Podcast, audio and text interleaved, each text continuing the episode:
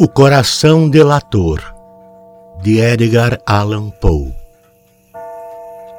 É verdade. Tenho sido e sou nervoso. Muito nervoso. Terrivelmente nervoso. Mas por que ireis dizer que sou louco? A enfermidade me aguçou o sentido, não os destruiu, não os entorpeceu. Era penetrante acima de tudo o sentido da audição. Eu ouvia todas as coisas no céu e na terra Muitas coisas do inferno eu ouvia. Como então sou louco? Prestai atenção e observai quão lucidamente, quão calmamente vos posso contar toda a história. É impossível dizer como a ideia me penetrou primeiro no cérebro. Uma vez concebida, porém, ela me perseguiu dia e noite. Não havia motivo. Não havia cólera. Eu gostava do velho. Ele nunca me fizera mal, Nunca me insultara. Eu não desejava seu ouro. Penso que era o olhar dele. Sim, era isso. Um dos seus olhos se parecia como o de um abutre, um olho de cor azul pálido que sofria de catarata. Meu sangue se enregelava sempre que ele caía sobre mim. E assim, pouco a pouco, bem lentamente, fui decidindo tirar a vida do velho e assim me libertar daquele olho para sempre. Ora, aí é que está o problema. Imaginais que sou louco. Os loucos nada sabem. Deveríeis, porém, ter me visto. Deveria ter visto como procedi cautelosamente. Com que prudência, com que previsão, com que dissimulação lancei mãos à obra. Eu nunca fora mais bondoso para com o velho do que durante a semana inteira antes de matá-lo. E todas as noites, por volta da meia-noite, eu girava o trinco da porta do seu quarto e a abria, bem devagarinho. E depois, quando a abertura era suficiente para conter a minha cabeça, eu introduzia uma lanterna com uma tampa toda velada, bem velada, de modo que nenhuma luz se projetasse para fora, e em seguida enfiava a cabeça Teríeis rido ao ver como a enfiava habilmente. Movia lentamente, muito, muito lentamente, a fim de não perturbar o sono do velho. Levava uma hora para colocar a cabeça inteira além da abertura, até poder vê-lo bem deitado na cama. Um louco seria precavido assim? E depois, quando minha cabeça estava bem dentro do quarto, eu abri a tampa da lanterna cautelosamente, bem cautelosamente. Sim, cautelosamente, porque a dobradiça rangia e a abria só até permitir que apenas um débil raio de luz caísse sobre o olho de abutre. E isso eu fiz durante sete longas noites, sempre precisamente à meia-noite, e sempre encontrei o olho fechado. Assim era impossível fazer a minha tarefa porque não era o velho que me perturbava, mas o seu olho diabólico. E todas as manhãs, quando o dia raiava, eu penetrava atrevidamente no quarto e lhe falava sem temor, chamando-o pelo nome com ternura e perguntando como havia passado a noite. Por aí vocês podem ver que ele precisaria ser um velho muito perspicaz para suspeitar que todas as noites, justamente à meia-noite, eu o espreitava enquanto dormia. Na oitava noite, fui mais cauteloso do que de hábito ao abrir a porta. O ponteiro dos minutos de um relógio se moveria muito mais rapidamente do que meus dedos. Jamais antes daquela noite sentira eu tanto a extensão de meus próprios poderes, de minha sagacidade. Mal podia conter meus sentimentos de triunfo. Pensar que ali estava eu, ao abrir a porta pouco a pouco, e que ele nem sequer sonhava com os meus atos ou pensamentos secretos. Ri entre os dentes a essa ideia. E talvez ele me tivesse ouvido porque se moveu de súbito na cama como se assustado. Pensais talvez que recuei? Não. O quarto dele estava escuro como piche, espesso de sombra, pois os postigos se achavam hermeticamente fechados por medo dos ladrões. E eu sabia, assim, que ele não podia ver a abertura da porta. Continuei a avançar cada vez mais, cada vez mais, cada vez mais. Já estava com a cabeça dentro do quarto e a ponto de abrir a lanterna quando meu polegar deslizou sobre o fecho de lata e o velho saltou da cama gritando: Quem está aí? Fiquei completamente silencioso e nada disse. Durante uma hora inteira não movi um músculo e por todo esse tempo não o ouvi deitar-se de novo. Ele ainda estava sentado na cama à escuta. Justamente como eu fizera noite após noite, ouvindo a ronda da morte próxima. Depois ouvi um leve gemido e notei que era o gemido do terror mortal. Não era um gemido de dor ou de pesar, ah, não! Era o som grave e sufocado que se ergue do fundo da alma quando sobrecarregada de medo. Bem conhecia esse som. Muitas noites, ao soar da meia-noite, quando o mundo inteiro dormia, ele irrompia de meu próprio peito, aguçando com seu eco espantoso os terrores que me aturdiam. Disse que bem o conhecia. Conheci também o que o velho sentia e tive pena dele, embora abafasse um riso no coração. Eu sabia que ele ficara acordado desde o primeiro leve rumor quando se voltara na cama. Daí por diante, seus temores foram crescendo. Tentara imaginá-los sem motivo, mas não fora possível. Dissera para si mesmo: é só o vento da chaminé, ou é só um rato andando pelo chão, ou foi apenas um grilo que cantou, um instante só. Sim, ele estivera tentando animar-se com essas suposições, mas tudo fora em vão. Tudo em vão porque a morte, ao aproximar-se dele, projetara sua sombra negra para a frente envolvendo nela a vítima. E era a influência tétrica dessa sombra não percebida que o levava a sentir, embora não visse nem ouvisse, a sentir a presença de minha cabeça dentro do quarto. Depois de esperar longo tempo com muita paciência, sem ouvi-lo deitar-se, resolvi abrir um pouco, muito, muito pouco a tampa da lanterna. Abria. Podeis imaginar quão furtivamente até que por fim um raio de luz apenas tênue como um fio de uma teia de aranha passou pela fenda e caiu sobre o olho de abutre. Ele estava aberto, todo, plenamente aberto, e ao contemplá-lo a minha fúria cresceu. Vi-o com perfeita clareza, todo de um azul desbotado, com uma horrível película a cobri-lo, o que me enregelava até a medula dos ossos mas não podia ver nada mais da face ou do corpo do velho, pois dirigira a luz como por instinto sobre o maldito lugar. Ora, não vos disse que apenas é superacuidade dos sentidos aquilo que erradamente julgais loucura? Repito, pois, que chegou a meus ouvidos um som baixo, monótono, rápido como o de um relógio quando abafado em algodão.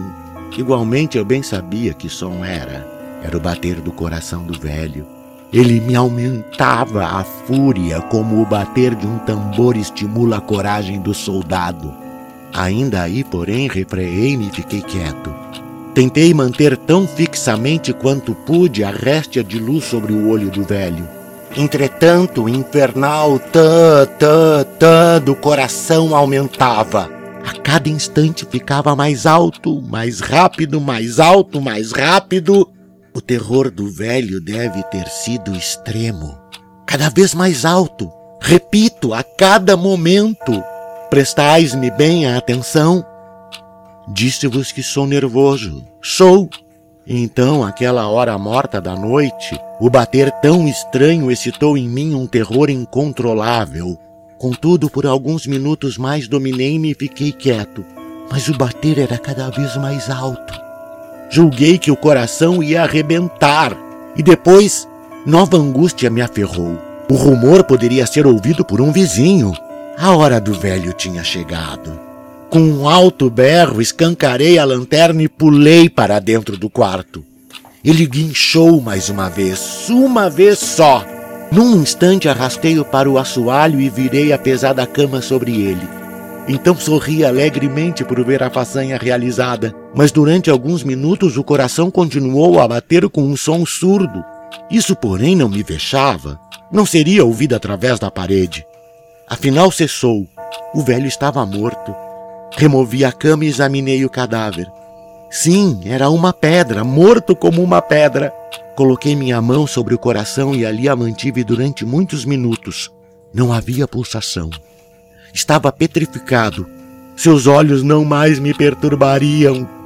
Se ainda pensais que sou louco, não mais o pensareis quando eu descrever as sábias precauções que tomei para ocultar o cadáver.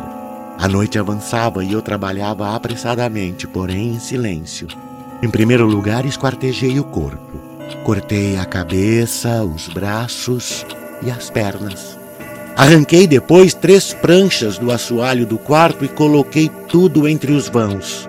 Depois recoloquei as tábuas com tamanha habilidade e perfeição que nenhum olhar humano, nem mesmo o dele, poderia distinguir qualquer coisa suspeita. Nada havia a lavar, nem mancha de espécie alguma, nem uma marca de sangue. Fora demasiadamente prudente ao evitá-las. Uma tina tinha recolhido tudo. Terminada todas essas tarefas, eram já quatro horas. Mas ainda estava escuro, como se fosse meia-noite. Quando o sino soou a hora, bateram à porta da rua. Desci para abri-la de coração ligeiro, pois que tinha eu agora a temer? Entraram três homens que se apresentaram com perfeita mansidão como soldados de polícia. Fora ouvido um grito por um vizinho durante a noite. Despertara-se a suspeita de um crime. Tinha-se formulado uma denúncia à polícia e eles, soldados, tinham sido mandados para investigar. Sorri, pois. Que tinha eu a temer? Dei as boas-vindas aos cavalheiros. O grito, disse eu, fora meu mesmo em sonhos. O velho estava ausente no interior. Levei meus visitantes a percorrer toda a casa. Pedi que dessem busca completa. Conduzi-os, afinal, ao quarto dele. Mostrei suas riquezas em segurança, intactas. No entusiasmo de minha confiança, trouxe cadeiras para o quarto e mostrei desejos de que eles ficassem ali para descansar de suas fadigas, enquanto eu mesmo, na desenfreada audácia de meu perfeito triunfo, colocava minha própria cadeira propriamente sobre o lugar onde repousava o cadáver da vítima. Os soldados ficaram satisfeitos. Minhas maneiras os haviam vencido. Sentia-me singularmente à vontade. Sentaram-se enquanto eu respondia cordialmente, conversaram coisas familiares. Mas dentro em pouco, senti que ia empalidecendo e desejei que eles se retirassem. Minha cabeça doía e me parecia ouvir zumbido nos ouvidos. Eles, porém, Continuavam sentados e continuavam a conversar. O zumbido se tornou mais distinto. Continuou e se tornou ainda mais perceptível. Eu falava com mais desenfreio para dominar a sensação. Ela, porém, continuava e aumentava sua perceptibilidade, até que afinal descobri que o barulho não era dentro dos meus ouvidos. É claro que então minha palidez aumentou mas eu falava ainda mais fluentemente num tom de voz mais elevada. Não obstante, o som se avolumava. E que podia eu fazer? Era um som grave, monótono, rápido, muito semelhante ao de um relógio envolto em algodão. Respirava com dificuldade. E, no entanto, os soldados não o ouviram. Falei mais depressa ainda, com mais veemência. Mas o som aumentava constantemente. Levantei-me e fiz perguntas a respeito de ninharias num tom bastante elevado e com violenta gesticulação, mas o som constantemente aumentava. Por que eles não se iam embora?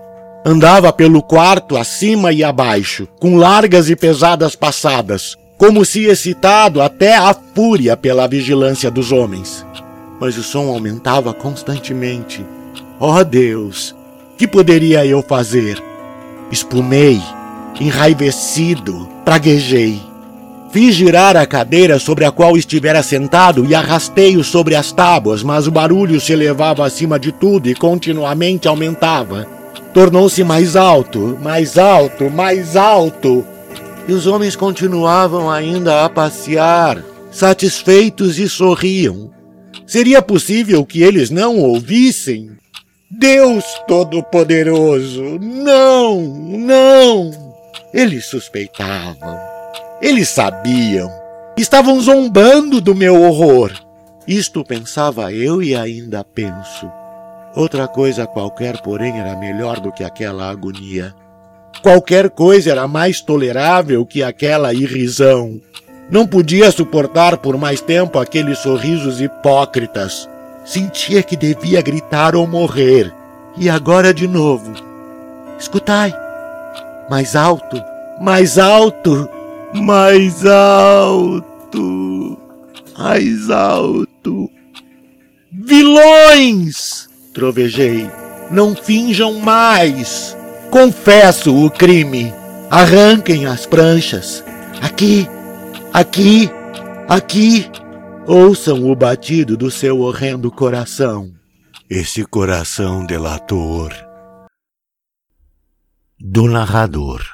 Carlos Eduardo Valente é ator, diretor de teatro, dublador, narrador de audiobooks e também formado em psicologia.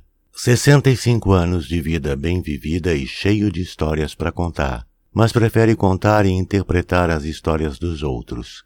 Até tenta escrever um pouco, mas não tem a disciplina necessária como tem nessas outras áreas citadas. Depois de morar 20 anos em Porto Alegre, voltou a Pelotas onde se formou em psicologia. Morou em São Paulo um bom tempo e agora mora em Florianópolis, para onde voltou depois de 13 anos longe da ilha sempre na batalha por novos desafios. Também brinca com fotografia e edição de vídeos, porque viver é bom demais. Contato carlão50 arroba gmail.com